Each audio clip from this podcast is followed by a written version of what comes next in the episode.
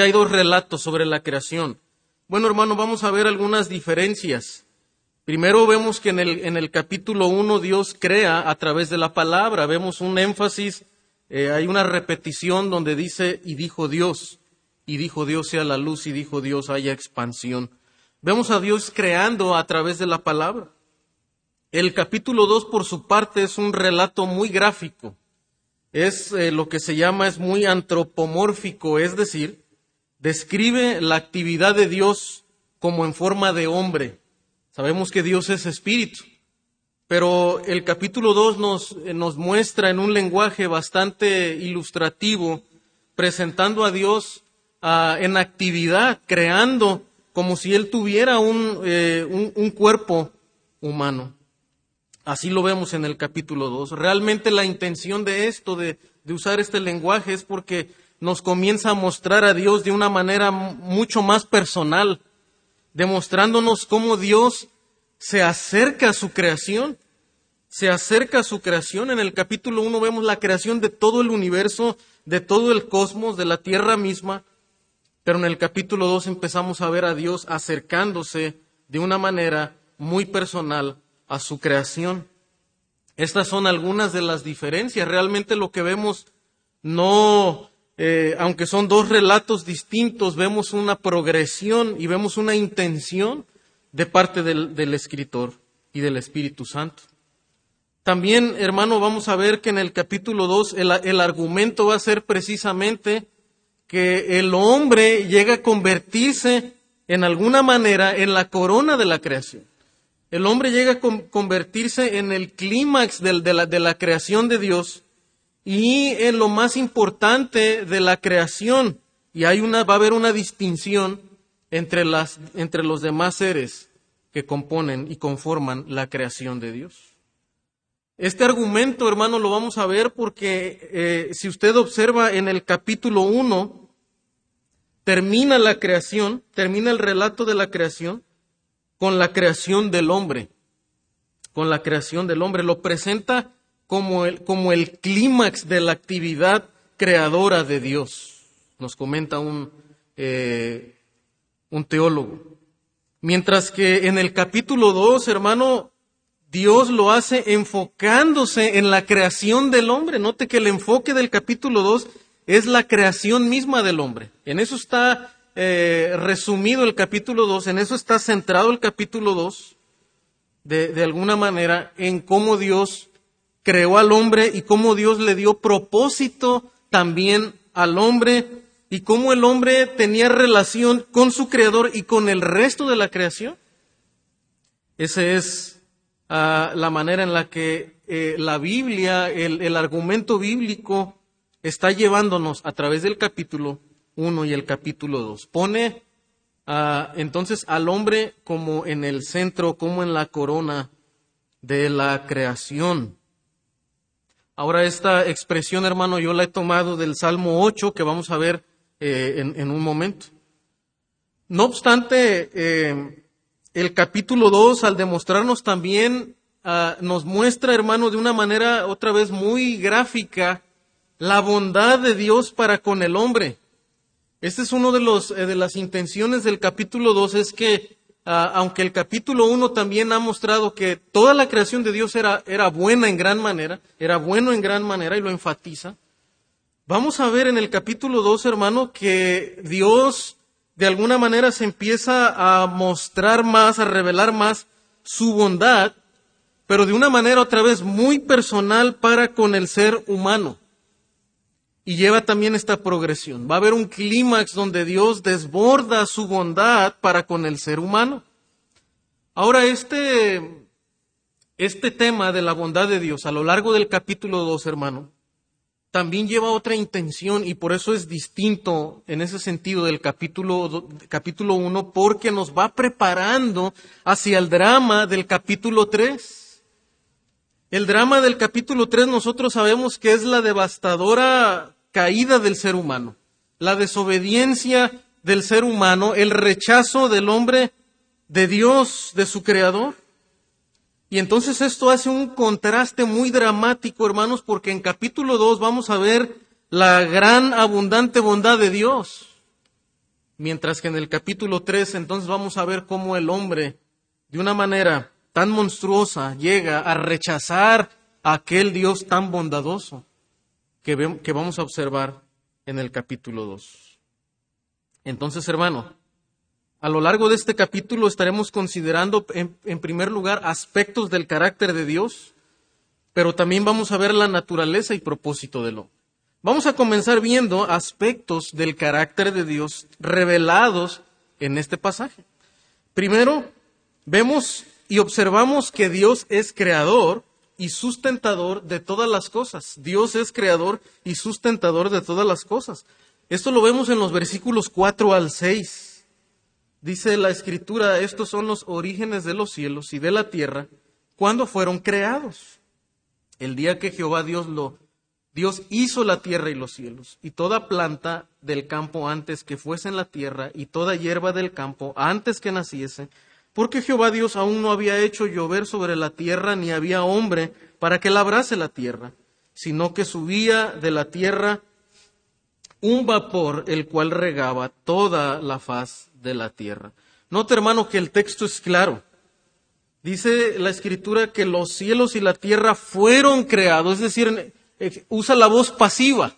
Ellos fueron creados, fueron creados por la mano de Dios y luego lo expresa, ¿verdad? El día que Jehová Dios hizo la, hizo la tierra. Primero nos expresa en forma pasiva que los cielos fueron creados y luego nos dice que Dios fue el autor de la creación. Es claro que el cielo y la tierra no llegaron a existir por sí mismos, no, no, no se originaron a través de una gran explosión, no se originaron a través de una serie de combinaciones químicas de, la nada. Es Dios quien aparece como el creador por su mano. El texto bíblico recalca esto. Esto entonces, hermanos, sería un, un, argumento contundente para los oyentes de este tiempo. Israel, la, segunda generación, entraría a la tierra de Canaán para tomar posesión, estaría rodeada de, de personas que eh, creían ah, en, una, tenían una religión politeísta donde atribuían divinidad a la luna, a las estrellas, a, otros elementos de la creación. Pero el, pero el texto es contundente para aquellas religiones que adoran los astros, que adoraban a la misma tierra, religiones panteístas que, que veneraban a la naturaleza. Hoy en día el ser humano le llama la madre naturaleza.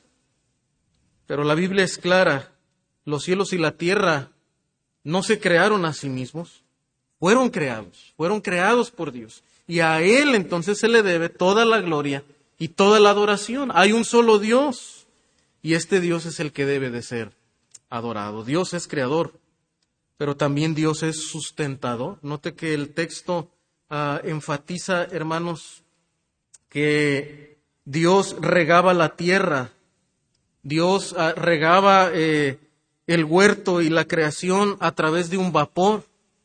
Aquí nos, nos adelanta desde luego el texto bíblico, ¿verdad? Que todavía Dios no había hecho llover. Antes del diluvio no existía la lluvia. Por eso para ellos llegó a ser una sorpresa y algo, ah, pues, loco, ¿verdad? Descabellado el hecho de que fuera a llover porque Dios regaba la tierra a través de un vapor. Dios mantenía, eso es lo que vemos aquí, Dios está sustentando su creación a través de regar la tierra con este vapor. Y recuerden lo que nos dice Hebreos 1.2, de hecho, acerca del Hijo a través del cual Dios creó el, también el, el universo. Y nos dice lo siguiente, Hebreos 1.2, en estos postreros días Dios nos ha hablado por el Hijo, a quien constituyó heredero de todo y por quien asimismo hizo el universo, el cual, siendo el resplandor de su gloria y la imagen mismo de sustancia y quien sustenta todas las cosas con la palabra de su poder. Dios sustenta su creación, hermano, también por su misma palabra. Alguien ha dicho que ah, en verdad el, el día que Dios deje de sustentar el mundo con su palabra, todo desaparecería. Todo se sustenta por la palabra de Dios y todo fue creado por la palabra de Dios. Colosenses también 1.17 hace alusión a esto, que Cristo sustenta toda su creación. Dios es creador, vimos en primer lugar, Dios es creador y sustentador de todas las cosas. Pero también, hermano, en segundo lugar vamos a ver que Dios es el gran alfarero que formó al hombre del polvo, de la tierra. Note lo que nos dice eh, en el versículo 7. Entonces Jehová Dios formó al hombre del polvo de la tierra. Lo que les decía, el capítulo 2 empieza a usar un lenguaje bastante gráfico acerca de Dios. Nos muestra a Dios creando no solo por medio de su palabra, sino a través de la acción creadora de Dios. Y lo, y lo, lo representa a través de darle una, una forma, ¿verdad?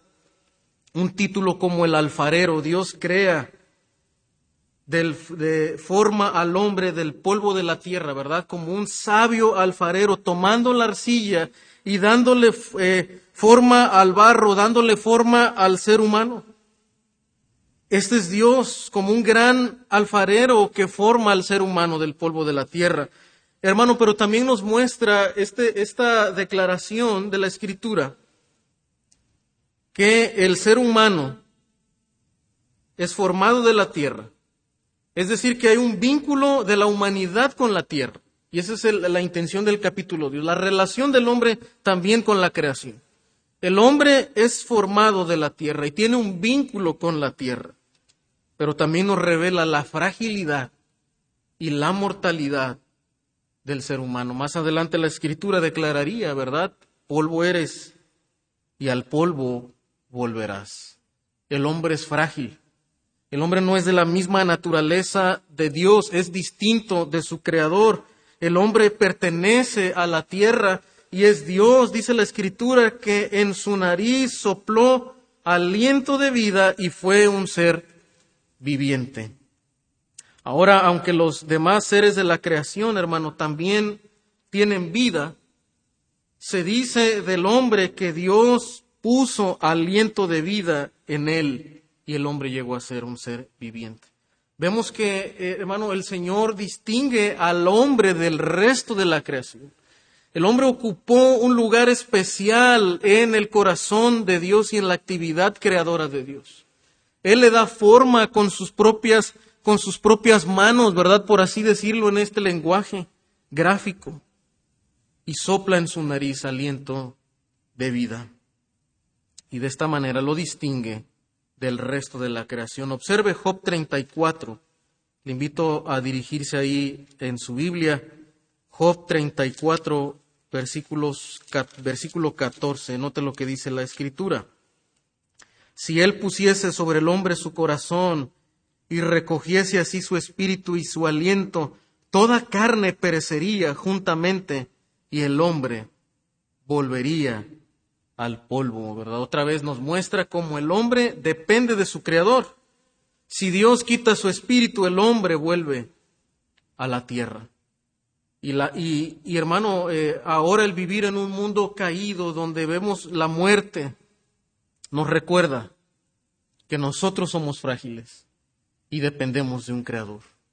Dependemos de nuestro creador. Dios es soberano. En Dios está la vida, en sus manos está la vida de nosotros. No nos sostenemos por nosotros mismos. Nuevamente, hermano, entonces vemos aquí la cercanía de Dios de su creación y su poder sustentador sobre la creación. Dice eh, el texto de Job, ¿verdad? Nos revela esto, que la creación depende de Dios. El hombre, hermano, aquí también ah, está caracterizado como el objeto de la atención especial y esmerada de Dios. Y eso es lo que nos dice el Salmo 8.3 y donde hemos tomado el título de esta mañana porque el Salmo dice, cuando veo tus cielos, obra de tus dedos, la luna y las estrellas que tú formaste, digo, ¿qué es el hombre para que tengas de él memoria, el Hijo del Hombre para que lo visites? Cuando, cuando el salmista ve la grandeza de Dios a través de crear los astros y algo que está por encima del ser humano, algo tan grande, dice que entonces se pregunta qué es el hombre.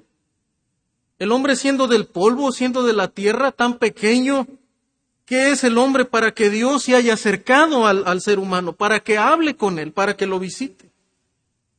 Dice, le has hecho poco menor que los ángeles y lo coronaste de gloria y honra.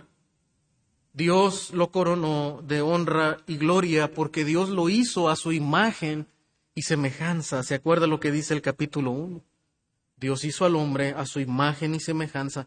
Puso su gloria de alguna manera en el, en el hombre mismo.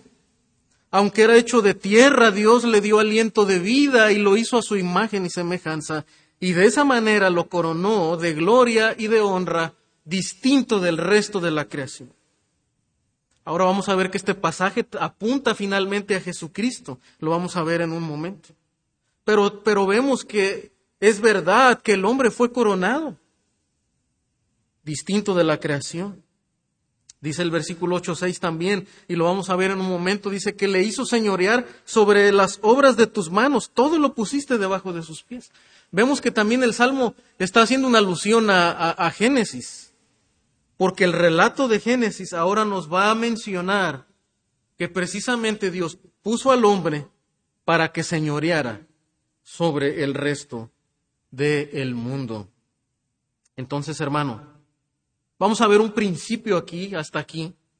Es que la verdadera gloria del hombre solo se encuentra en lo que ha recibido por gracia de Dios. Por eso Pablo pregunta, ¿por qué te glorías si lo recibiste, si fue por gracia, ¿por qué entonces te glorías como si no lo hubieras recibido? Y el pasaje de Génesis 2 nos está mostrando que el hombre todo lo recibió de parte de Dios. No hay nada que nosotros hayamos hecho. Todo depende de Dios. Nosotros somos solamente polvo que recibió vida de Dios que recibió autoridad de parte de Dios, creados por gracia a la imagen de Dios. Hermano, la verdadera gloria del hombre no está en sí mismo, en lo que el hombre hace o en lo que el hombre posee, en lo que el hombre logra en términos de esta vida, sino solamente se encuentra en lo que recibe por gracia de Dios. El que se gloríe, dice Pablo, que se gloríe en el Señor. Y si hemos recibido salvación también, si hemos recibido perdón de Dios, es por el Señor. Pero hermano, ahora también vamos a ver cómo el, el, texto lleva una progresión y no solamente nos muestra a Dios como el gran alfarero, sino ahora también nos va a mostrar a Dios como el gran agricultor que planta y riega el huerto del Edén. Dios es como ese gran agricultor que planta y riega el huerto del Edén. Dice el, versículo 8, y Jehová Dios plantó un huerto en Edén, al oriente, y puso allí al hombre que había formado. Y Jehová Dios hizo nacer, Él es el que hace nacer, dice, de la tierra, todo árbol delicioso a la vista y bueno para comer. También el árbol de vida en medio del huerto y el árbol de la ciencia del bien y del mal. Note que aquí no vemos, hermano, que pasan a miles de años, ¿verdad? Para que ahora la tierra empiece por un proceso evolutivo a, producir plantas y a producir ah, seres vivientes. No. Vemos que el texto nos dice que es Dios quien hizo nacer de la tierra todo árbol. Y ahora pone al hombre ahí para que se haga cargo del huerto que Dios ha plantado. Eso es lo que nos dice la escritura. Árbol delicioso a la vista, bueno para comer. Y más adelante le dice que el hombre podía comer de todo árbol que, que, el Señor plantó. También dice que hizo el árbol de ah, la ciencia, el árbol de vida en medio del huerto y el árbol de la ciencia del bien y del mal. Pero hermano, vemos aquí también en, este pasaje bíblico algunos principios que vemos antes de, la caída. Primero que el hombre entonces podía disfrutar de la creación. Este es uno ah, de las demostraciones de la bondad de Dios, que el ser humano podía disfrutar de la creación de Dios. todo árbol delicioso. Y lo describe otra vez de una manera muy gráfica, nos diciéndonos entonces que el hombre podía encontrar placer y deleite en la creación de Dios. Era delicioso, era atractivo inclusive a la vista. Y vemos entonces, hermano, que eh, el placer y el deleite no son pecaminosos en sí mismos. Vemos que el placer y el deleite existían antes de la caída del hombre. Entonces no necesariamente debemos relacionar el pecado con placer y deleite, porque estos son parte del diseño de Dios. Dios creó todas las cosas para que las disfrutemos. Siempre y cuando éstas estén enfocadas en dar gloria a Dios de quien proviene todas las cosas, que es el punto del pasaje. Todo viene de Dios. Todo depende de Dios. Y el ser humano puede disfrutar de la creación de Dios siempre y cuando él piense y éstas apunten a que él es creación de Dios y depende de su creador. Y pueda agradecer a Dios de lo que le ha provisto y del placer que Dios le ha dado a través de lo creado. El problema es que el pecado en nosotros ahora pervierte el placer que Dios ha dado lo pervierte de diferentes maneras, ¿verdad? En, los abusos, en la ingratitud, en rechazar la manera en la que Dios ha puesto los límites en cuanto a lo que podemos disfrutar de su creación, en olvidarnos de Dios y de agradecer, de centrar todo en Él. En 1 Corintios 10:30 dice el apóstol Pablo, y si yo con agradecimiento participo ¿Por qué de ser censurado por aquello de que doy gracias? Si pues coméis o bebéis o hacéis otra cosa, hacedlo todo para la gloria de Dios. Pablo retoma este principio y dice, ¿por qué? Porque Dios dijo que todo era bueno en su creación. Lo único que Dios prohibió de ah, de poder participar era el árbol de la ciencia del bien y del mal. De todo lo demás el hombre podía comer y disfrutar, agradeciendo y dando gloria a su Creador. Pero hermano, aún hoy en día, aunque de alguna manera el pecado corrompe también los, los placeres de la vida que Dios nos ha dado legítimamente, todavía por la gracia del Evangelio y por la sabiduría de la palabra podemos disfrutar de lo que Dios nos ha dado. Podemos disfrutar de, los alimentos con acción de gracias. Cada vez que comemos debemos pensar, hermano, en la gloria de Dios, en, en que las cosas provienen de Dios, de la tierra que Dios creó y del cultivo que Dios permite y de cómo Dios riega su creación. Cada vez que damos gracias, cada vez que comemos, debemos hacerlo pensando de esa manera, apuntando hacia Dios. Pero hermano, dice la escritura que también existían dos árboles ahí en los que pone énfasis. El árbol de la vida que estaba en medio del huerto y el árbol de la ciencia del bien y del mal. Vamos a ver el árbol de la ciencia del bien y del mal. ¿Por qué se le llama así? Bueno, hermano, eh, los humanos existían en la creación de Dios y dependían de su palabra para interpretar correctamente lo que pasaba a su alrededor. Es decir, Dios hablaba al hombre, Dios le decía lo que era bueno, lo que estaba bien, lo que debería hacer, cómo debía de conducirse, y Dios solamente le dice, no comas de, de este árbol. Cuando ellos, hermanos, deciden participar, del árbol de la ciencia del bien y del mal, recuerden que Satanás les tienta diciéndoles, mira, es que Dios no quiere que tú sepas cuál es lo bueno y lo malo. Dios, Dios no quiere que tú decidas por ti mismo. Dios ya no tiene que dictarte qué es lo que tú debes de hacer, sino que serás como Dios sabiendo el bien y el mal. Esta era la tentación. Hermano, y Dios había llamado al hombre a vivir dependiendo de su voluntad y de su palabra. Y este árbol de la ciencia del mal, entonces al proveer, al participar de ellos, hermanos, les eh, de alguna manera les incitaba la independencia de Dios y de su palabra. Ahora ellos pensarían que podían evaluar por sí mismos la palabra de Dios y cuestionarla.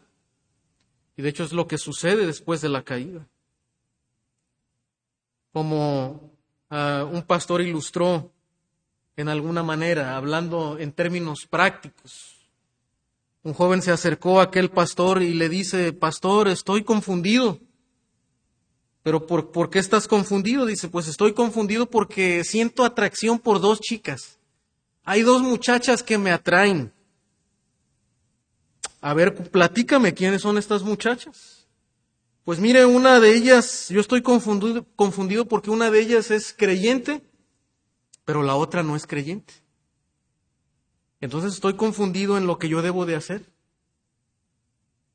Y este pastor de una manera pues amorosa, ¿verdad? Pero también muy claridosa le dice, mira, joven, la realidad es que tú no estás confundido.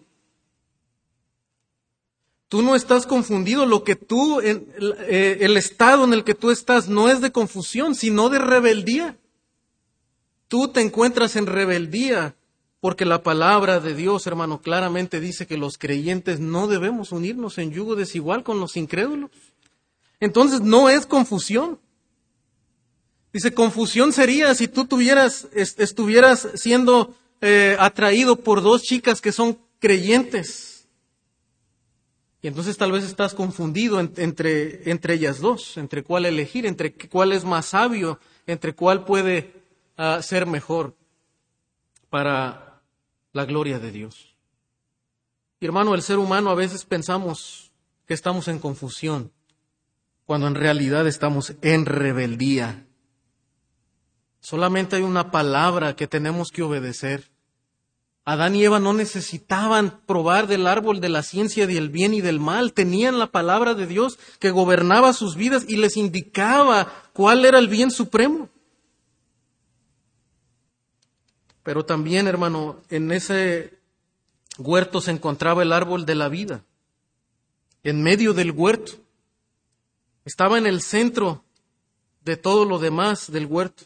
Hermano, este árbol de la vida, por lo que vemos en la escritura, era un árbol, era un árbol verdadero, desde luego, un árbol real, aunque también nos apunta y nos ilustra a algo, a una realidad espiritual, pero era un árbol real. De ese árbol real, hermano, parece que la escritura nos muestra que Adán y Eva podían comer, comer de él. Comían, de hecho, de él. Este árbol, hermano, tenía eh, el propósito de mantener la vida de Adán. Vemos en la escritura, hermano, y probablemente aquí nos surge la pregunta, ¿verdad? Si realmente Adán era, era inmortal, si Adán podía morir. Y desde luego, hermano, nosotros sabemos por la escritura que antes de que Adán y Eva pecaran no había muerte, en el paraíso no había muerte. Entonces, de alguna manera, Adán y Eva eran inmortales en un sentido. Pero su inmortalidad, hermano, no era inherente a ellos. Recuerde que el punto de este pasaje es que el hombre es hecho de la tierra y su vida depende de Dios.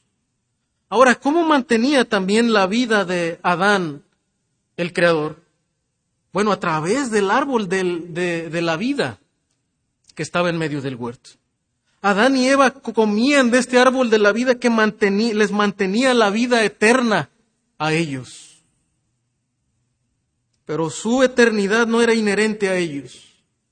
Y creo que este es el punto, hermano, porque el árbol está en medio precisamente para recordarle a Adán que Adán no se sostiene por sí mismo. Adán no es eterno por sí mismo, él depende en todos los sentidos de su creador. Y hermano, eso es lo que nosotros debemos recordar cuando leemos este pasaje. Cuando pensamos en el árbol de la vida, debemos recordar que el ser humano no es eterno por sí mismo, inclusive antes de vivir en un mundo caído como en el que para ahora es lógico, es muy claro, ¿verdad? Que el ser humano es frágil porque hay muerte, hay muerte, ¿verdad? Y cada vez más lo vemos. Y el Señor en su soberanía aún nos permite vivir situaciones así tan devastadoras. Para recordarnos, hermano, que los seres humanos vivimos en un espacio, ¿verdad? En un punto donde hay muerte después de la caída. Pero aún Adán, hermano, podía pensar al ver el huerto que su vida dependía totalmente de Dios. Por eso, hermano, cuando, cuando Adán es expulsado, ya no tiene acceso al árbol de la vida. Dios pone un cerco, un límite, una protección para que Adán ya no participe más del árbol de la vida y ahora entonces viva en un mundo donde está totalmente a expensas de la muerte.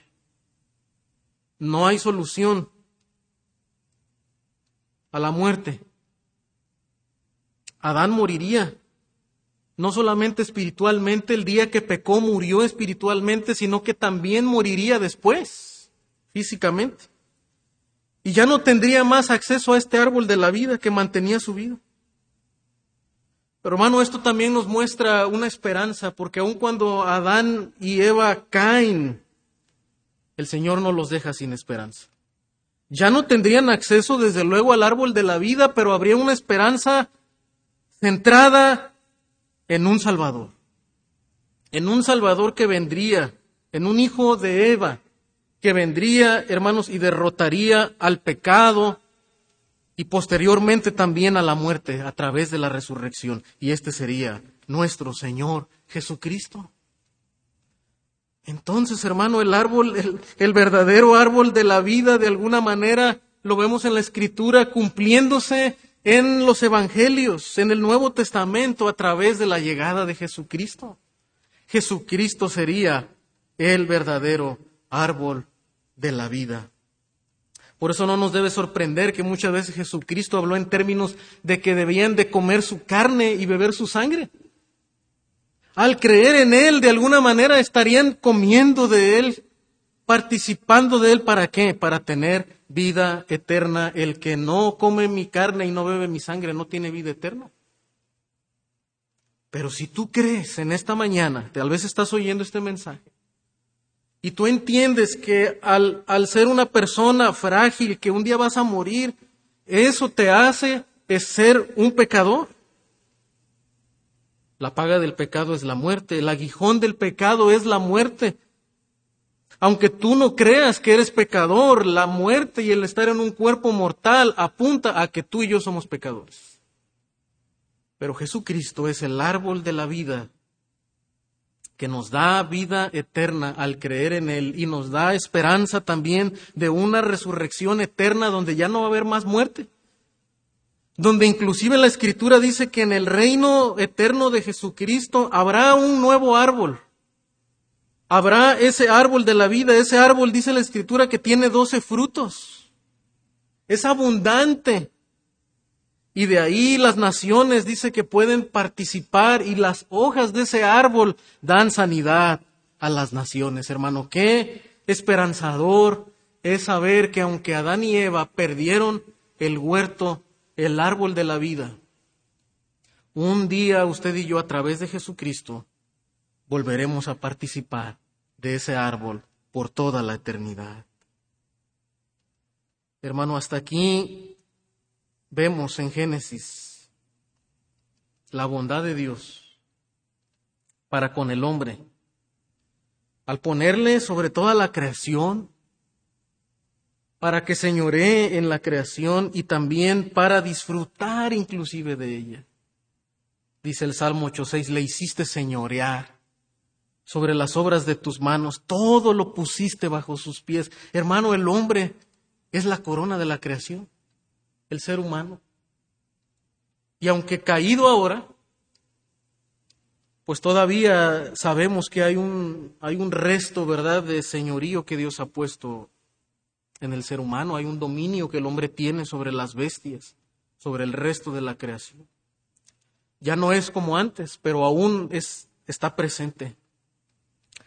Hermano, como mencionamos hace un momento, el ver la gracia de Dios al poner al hombre así en esta posición privilegiada, nos prepara para lo trágico que fue la desobediencia del hombre y su monstruoso deseo de ser igual a Dios, como nos dice un escritor. Nos prepara para lo trágico de la rebeldía del hombre y el monstruoso deseo de que querer pretender ser igual a Dios. Hermano, esto nos lleva a pensar algo en nuestra vida personal. Que la desobediencia y el pecado, la rebeldía, como mencionábamos hace un momento, ¿verdad? Y que desde jóvenes, desde niños está presente en nuestra vida, deben ser vistos como algo terrible. Esa es la intención al ver el libro de Génesis, que cuando vamos al capítulo 3 nos presenta el pecado de Adán y Eva como algo terrible.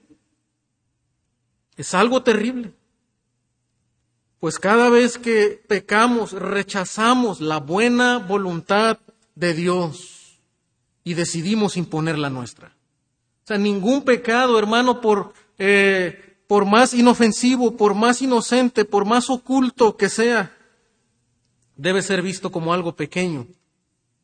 Porque vemos por la escritura que es algo monstruoso, es algo terrible, porque rechaza la buena voluntad de Dios lo que Dios dice que es bueno y la bondad de Dios al proveernos, hermano, el placer a través de su creación. Entonces, hermano, cada vez que tú y yo pecamos, debemos sentir pesar por ese monstruoso deseo y arrepentirnos de ello con prontitud. Nunca debemos dejar que el pecado, hermano, crezca en nuestra vida, que corra en nuestra vida al exponernos a la escritura, cuando tú leas Génesis, cuando tú leas lo demás, algo en lo que debemos poner atención, hermano, es ver cómo el pecado siempre ha sido algo terrible en la humanidad, cómo ha corrompido aún el resto de la creación de Dios, de tal manera que dice la Biblia que la creación gime por ser restaurada. Pero también, hermano, vamos a ver en este pasaje, no solamente que Dios es el gran alfarero, que Dios es el gran agricultor, sino también vemos que Dios es el gran rey que señorea por medio de su palabra. Aunque Dios le dio uh, un, un, dominio delegado, un señorío delegado al hombre, era Dios quien gobernaba a través de su palabra. Noten lo que dice eh, la escritura en el versículo 16. Y mandó Jehová Dios al hombre diciendo, de todo árbol del huerto podrás comer. Y mandó Dios. Y mandó Dios. Esa expresión tan categórica resume, hermano, la autoridad que Dios tenía por encima de Adán, quien era su representante en la creación. Dios es el gran jefe. No solamente era el gran alfarero, el gran ah, agricultor, es el gran jefe, es el rey que señorea por, por encima de Adán. Eso es lo que nos dice la escritura y Dios. Eso era suficiente, hermano. Información para Adán. No comas de este árbol. Y Adán no tenía que cuestionar más, no tenía que preguntarse por qué. Porque cuando el hombre se pregunta por qué, ahí es donde empieza la tentación y ahí es donde es lo que vamos a ver en capítulo 3, más adelante. La palabra de Dios no se cuestiona, la palabra de Dios es contundente y debemos aceptarla así como es, sus mandamientos. Mas del árbol de la ciencia no comerás, porque cuando él comas ciertamente morirás. Es la única información. No comas y una advertencia. Y eso es suficiente. Y así debe ser para nuestras vidas también, hermanos.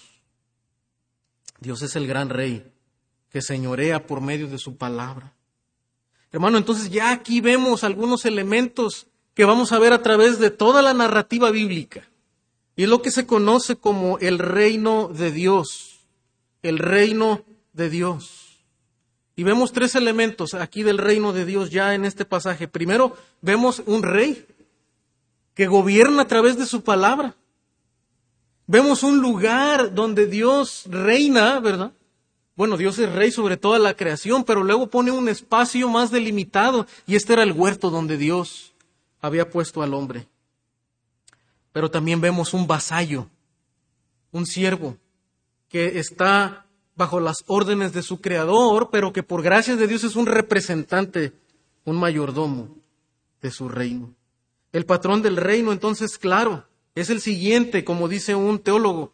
Dios establece una creación perfecta, a la cual ama y sobre la cual gobierna. Al hombre se le otorga el gran honor de ser la única parte de la creación hecha a la imagen de Dios. Entonces el reino significa que todo lo que existe en la creación se relaciona perfectamente con su creador, es decir, tal como Dios quiere, con todo lo demás y con Dios mismo. Entonces, hermano, el bien de Dios, la benevolencia de Dios, vivir bajo la sabiduría, vivir bien es estar, hermano, en completo orden con el Creador, sujeto bajo su palabra y en perfecta armonía con el resto de la creación como Dios lo ha establecido. Hermano, y esto nos hace preguntarnos a nosotros, ¿cómo podemos dudar de la bondad de Dios?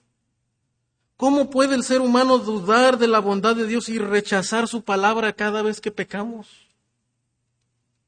¿Cómo podemos olvidar que tenemos un rey por encima de nosotros a quien le debemos honra y obediencia?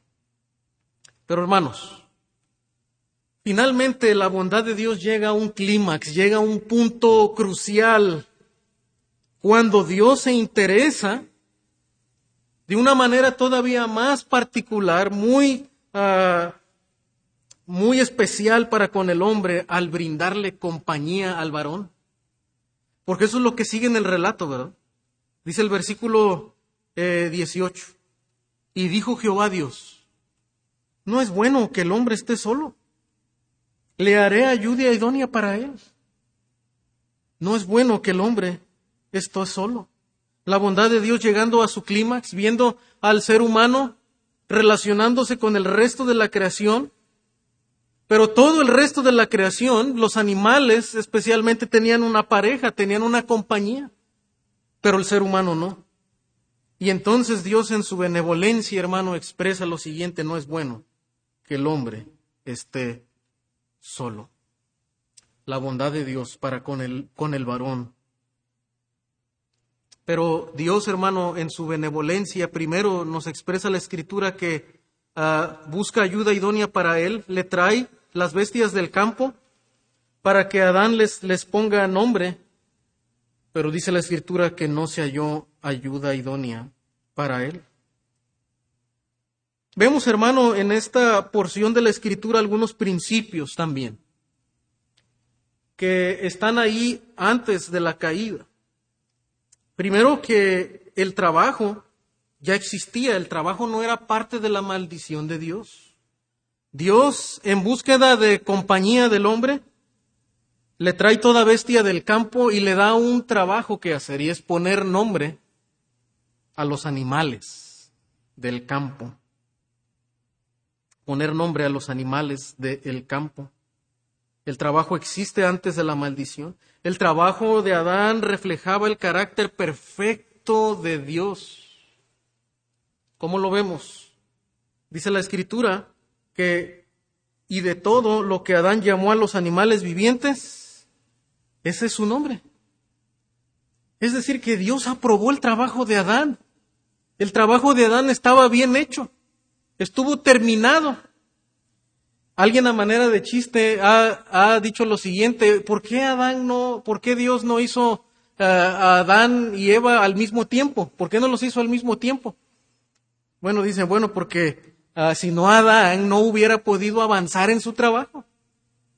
Porque no estaba ahí la mujer, ¿verdad? Para, para preguntarle, oye, ¿y por qué a este le pusiste gato? ¿Y por qué a este le pusiste perro? No, Adán estaba enfocado en su trabajo. Bueno, esta es a manera de, eh, tal vez un poco eh, de, de, chiste, ¿verdad? Pero vemos que la escritura, todo lo contrario, ¿verdad? Muestra a la mujer como una compañía perfecta para el ser humano. Pero el trabajo de Adán, hermano, estaba bien hecho. Estaba bien hecho. Estaba terminado. Bueno, eso sí, ¿verdad? Podemos ver que Dios pone Ah, al final a la mujer de Adán cuando ya todo el trabajo está terminado, cuando todo está en orden, ¿verdad? Parece que es parte del diseño de Dios. Y al final, ¿verdad? Hace a esa compañera para Adán.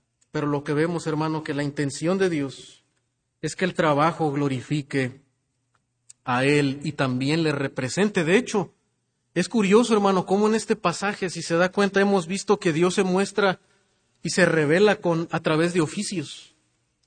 Dios es plantador, Dios es alfarero, Dios es un rey, es un jefe que gobierna. Y hermano, y es que en verdad, todo lo que nosotros hacemos, cada oficio, cada profesión, deben reflejar el carácter excelente de Dios. Hermano, yo te pregunto en esta mañana, ¿por qué trabajas? ¿Qué te va a motivar el día de mañana ir al trabajo? ¿Por qué te levantas? ¿Es porque queremos solamente crecer, escalar en nuestro empleo? ¿Es porque queremos tener un mejor salario? ¿Es porque solamente queremos proveer para nuestra familia, que, es parte? ¿Es porque queremos tener una categoría, un estatus mejor? No, hermanos, no, no eh, si, ese solamente es nuestro objetivo, déjeme decirle que esa es una meta muy vana, muy corta. Dios creó el trabajo porque el trabajo le refleja a Él. Dios es un Dios trabajador. Y debemos trabajar porque a través de hacerlo, cuando lo hacemos bien, cuando nos esforzamos, cuando terminamos el trabajo, sea poco, sea mucho, lo hacemos para la gloria de Dios. El trabajo terminado, el trabajo bien hecho, refleja la gloria y la excelencia de Dios. No solamente busques la aprobación de, de tu jefe, debemos buscar la aprobación del jefe por excelencia que es Dios. Pero algo interesante, hermano, que nos muestra el pasaje es que más para Adán no se halló ayuda idónea los animales no complementaron, no fueron una compañía perfecta para el corazón de Adán. El trabajo tampoco trajo plenitud a la vida de Adán. A veces como hombres, hermano, nos enfocamos tanto en el trabajo pensando que el trabajo nos va a traer realización. Y desde luego el trabajo trae placer porque refleja de alguna manera la gloria de Dios. Pero vivir para el trabajo y estar centrado en el trabajo, hermano, es, es terrible. Es tan terrible como no trabajar. Porque eso no es el propósito de Dios.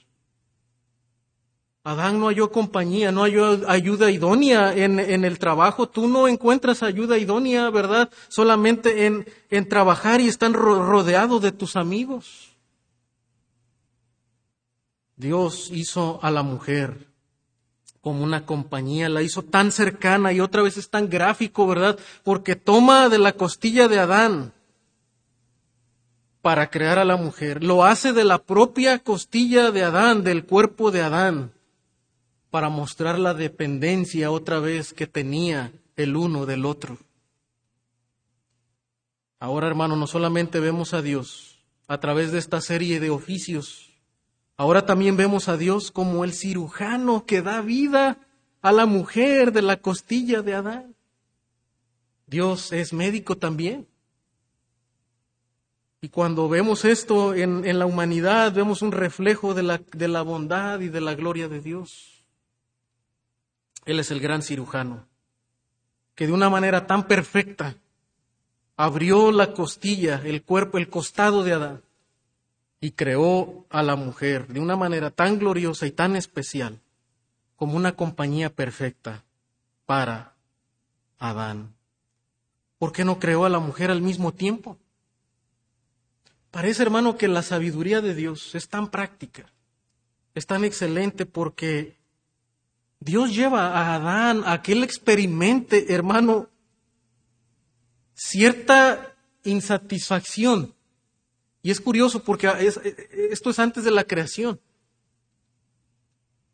Pero una, una insatisfacción buena que Dios pone ahí para, para llevar al hombre a, a tener necesidad de una compañía más excelente.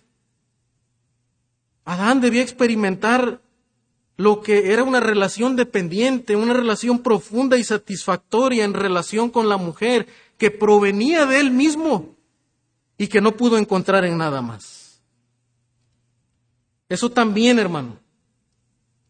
Esa relación de Adán con su esposa finalmente le debía recordar que él provenía de su creador. Así como la mujer provenía de Adán, Adán provenía de su creador.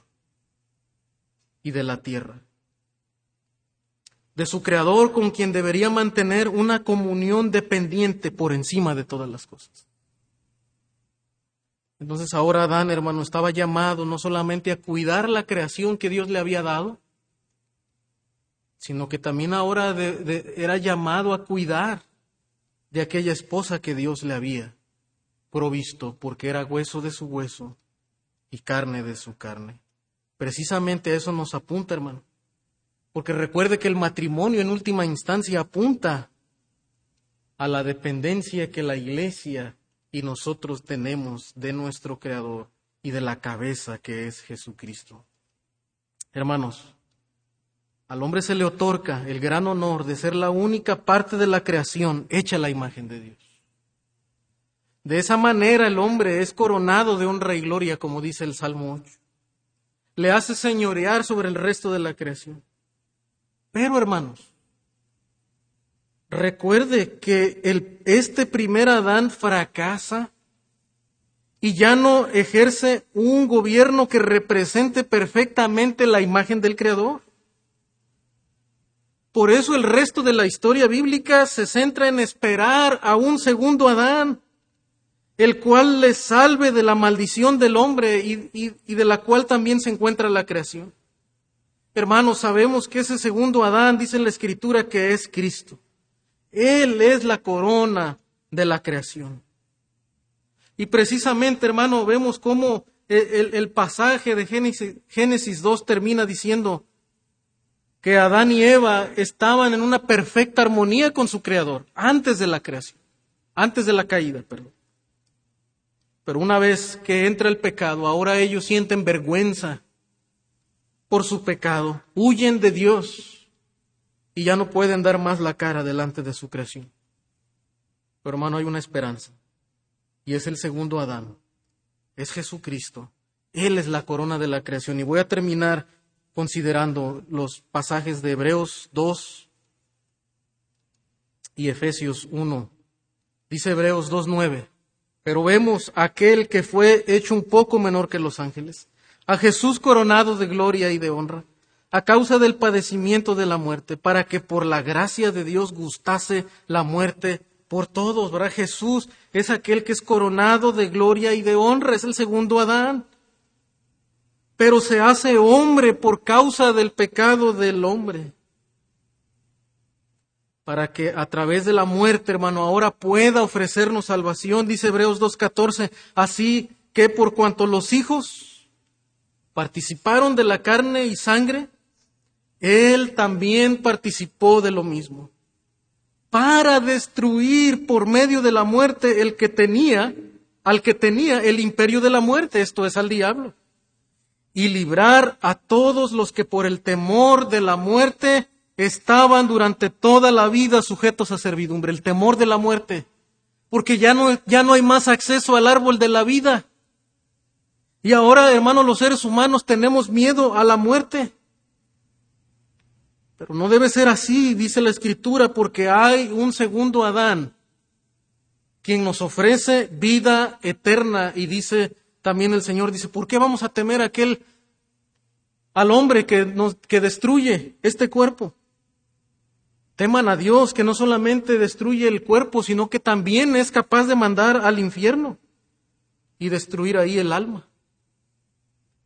Hermano, hay esperanza, porque Jesucristo tomó la carne y la sangre y destruyó a la muerte y a través de su resurrección nos da esperanza de vida eterna, de un cuerpo redimido, de un cuerpo celestial y de un reino eterno donde participaremos nuevamente del árbol de la vida.